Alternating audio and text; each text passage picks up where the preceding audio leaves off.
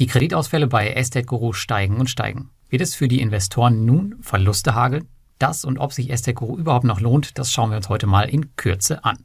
Weiterhin sprechen wir über peruanische P2P-Kredite, ein cooles und hilfreiches Tool für Mintos-Investoren, Probleme in Moldau und über eine einjährige Laufzeitverlängerung, die auch mich persönlich mit mehr als 1000 Euro betrifft.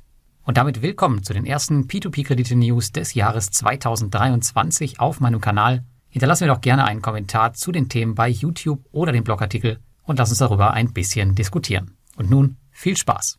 Das neue Jahr begann für Estate Guru Investoren wirklich nicht gut. Solche mit Projekten in Deutschland, zum Beispiel ich, bekam eine lange Liste von aktuellen Problemfällen und Estate Gurus Maßnahmen als Mail ins Postfach. Die Ursachen sind so gut wie immer gestiegene Baukosten während der Projektzeit. Das führt dazu, dass Projekte restrukturiert und anders aufgesetzt oder eben zurückgeholt werden müssen. Auch in der Community gibt es in den letzten Wochen gefühlt einen Überhang an Estate-Guru-Diskussionen. Die Stimmung wird zunehmend nervöser. Das ist auch kein Wunder, denn schauen wir auf das Deutschland-Portfolio, sind mittlerweile 46 Prozent der Kredite in Einholung und über 30 Prozent verspätet. Das erinnert ja schon fast ein bisschen an die Crowdestor-Bilanz, oder?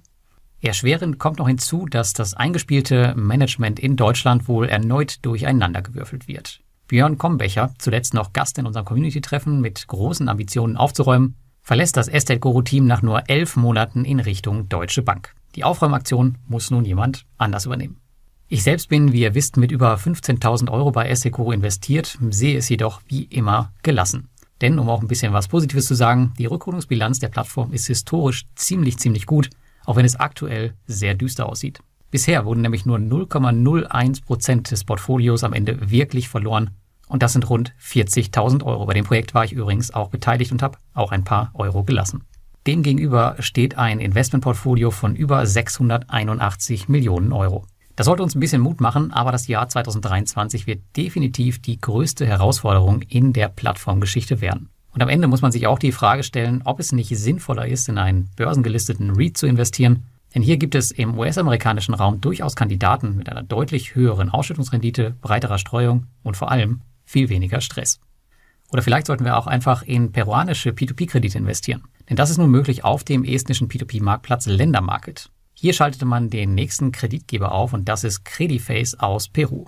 Crediface ist ein waschechter Konsumkreditlieferant und gibt P2P-Kredite aus, die bis zu 24 Monate laufen können und einen Kreditumfang von 300 bis 5000 US-Dollar haben. Die historische Auswahlquote beim sechsjährigen peruanischen Startup wird mit 9 bis 10 Prozent angegeben. Mit nicht einmal einer halben Million Euro Umsatz und einem Geschäftsbericht, den auch ein Zehnjähriger hätte erstellen können, ist Crediface der bisher kleinste Kreditgeber auf Ländermarket. Damit ist auch entsprechende Vorsicht bei dieser Art von Krediten geboten. Der Risikoaufschlag ist jedoch ordentlich. Auf dem Marktplatz sollen sie mit 16 Prozent zu finden sein. Ich habe bis jetzt noch keinen Kredit gesehen. Ist vielleicht am Ende auch besser so. Gehen wir mal weiter zu Mintos. Hier hat das Analyseteam von Velfio ein spannendes Tool veröffentlicht, womit ihr die Pending Payments auf Mintos ein bisschen mehr im Blick haben könnt. Nämlich die sogenannte Mintos Pending Payments Watchlist.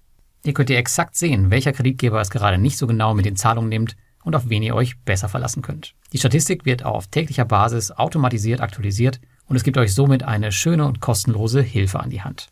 Falls ihr Velfio noch nicht kennt, hierbei handelt es sich um ein kostenpflichtiges P2P-Produkt, was euch bei der Einschätzung von Risiken hilft. Für ein paar Euro im Monat, genauer gesagt, ich glaube 1,99 und 2,99, bekommt ihr hier wirklich nützliche und aktuelle Informationen, vor allem zu Mintos, aber auch zu Plattformen wie Estate Guru, Lande und anderen Plattformen. Auch der Blog des Tools ist immer sehr lesenswert und sollte daher auf eure Leseliste als B2B-Investor gesetzt werden, auch wenn er nicht in Deutsch ist. Kommen wir in unserer vierten News zu einer weiteren Immobilienplattform und zwar Reinvest24. Die haben in den letzten Jahren eine bisher makellose Bilanz an den Tag gelegt, auch wenn man aktuell gefühlt 20 Stages des gleichen Projektes finanziert. Erst im letzten Jahr begann man etwas zu straucheln, da viele, ich glaube sogar alle, moldawischen Projekte in Verzug geraten sind und sich dieser Zustand nun bereits auch über Monate hinzieht.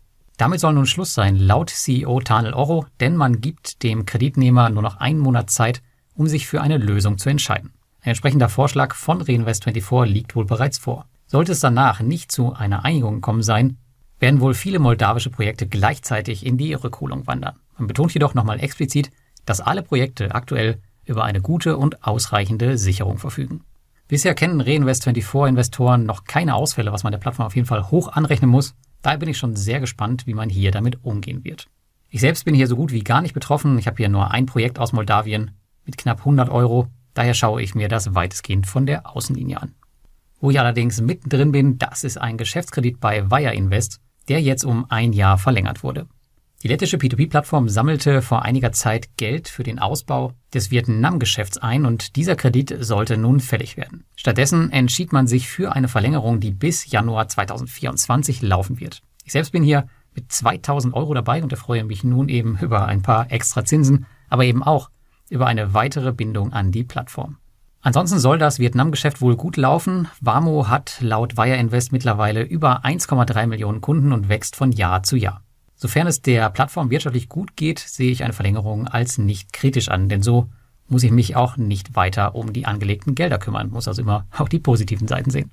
Für alle, die jedoch mit dem Geld fest gerechnet haben, für die ist die Verlängerung natürlich sicher eine Enttäuschung.